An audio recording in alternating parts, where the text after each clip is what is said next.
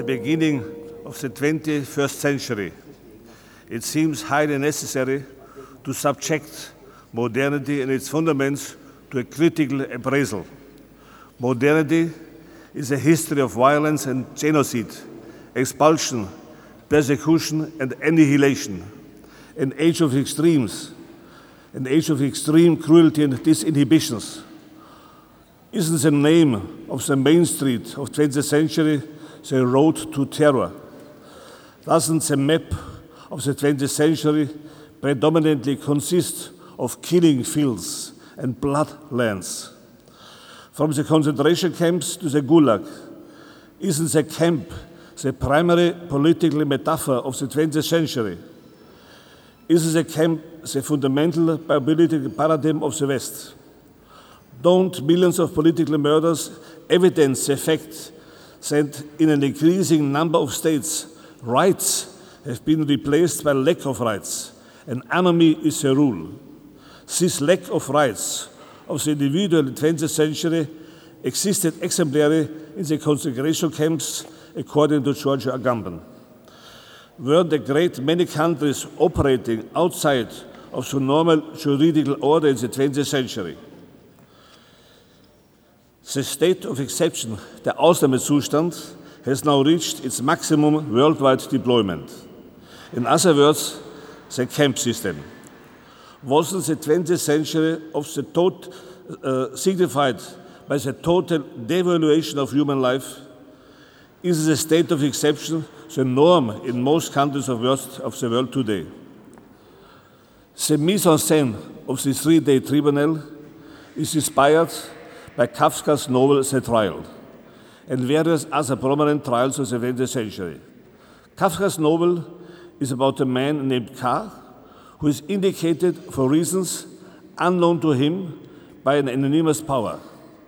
The first sentence of the novel is Someone must have been spreading lies about Joseph K, for without having done anything wrong, he was arrested this morning. These lines are the opening lines of the novel, and it, the novel ends with K's brutal execution and his question left uncensored. Where was the judge he has never seen? Where was the high court he has never reached? These words of Kafka, of Kafka about despotic power and murder are prototypical of the experience of millions of people in the 20th century. The historical trials which served as model for this tribunal include the Surrealist mock trials, the Nuremberg trials, the six Frankfurt Auschwitz trials, and the Vietnam War Crimes Tribunal. As the first international trials prosecuting war crimes, the Nuremberg trials are exemplary for legal proceedings to ascertain individual guilt in crimes against humanity. The Vietnam War Crimes Tribunal, known as the Russell Tribunal, was initiated in 1966 as a private, non-governmental body by the mathematician, philosopher, and Nobel laureate in literature Lord Bertrand Russell, in collaboration with many prominent intellectuals such as Jean-Paul Sartre, to document American war crimes.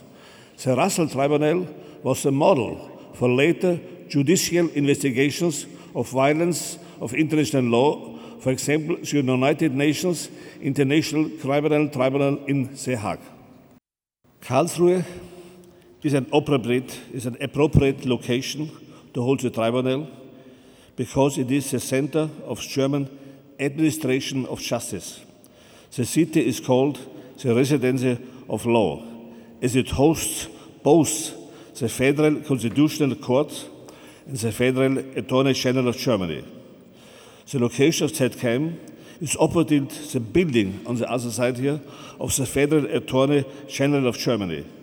And the history of the ZKM building itself makes this institution particularly suited to holding such a trial. In the rooms in the, where your two-day art and culture produced and presented, uh, about 100 years ago, weapons and munitions were fabricated by forced laborers during the first half of the 20th century. This fact alone makes it especially necessary for ZKM to understand itself as part of history. The Karlsruhe Tribunal will investigate the massive annihilation of human life, exploitation of the planet, and extermination of animals and other living organisms in the 20th century. In this room, on the opposite, you have a so-called panorama laboratory. I would like that you walk into this laboratory because it is a, a panoramic installation called, with a poetic title, The Coldest Planet in the Universe, the Human Heart. And it shows you the violence and genocides in 20th century. 150 significant examples with written, with written material and visuals show the massacres, genocides, civil wars, assassinations, and terrorist attacks the 20th century, which killed about 300 million people, 300 million murderers by political reasons. This is a terrific account. I would like to thank Annett Holzheid, Sarah Habersberger, Joseph Cohen, Raphael Zagury-Orly to prepare with me this trial. And above all, I would allow me to use this moment to express my deep gratitude to all the experts, outstanding intellectuals, and scholars who took the time to come to Karlsruhe and to deliver their materials, documents, and expertise, knowledge about the crimes of the 20th century to the prosecutor. This trial is, is not legitimated by any king and not by any parliament, no president or monarch. This trial is legitimated by the people, the victims of the crimes of the 20th century. And this trial is legitimated, if you wish, by God. Because according to the Bible, chapter Matthäus, Jesus Christ said, Holy are those who are thirsty for righteousness, and we are thirsty for justice. Thank you.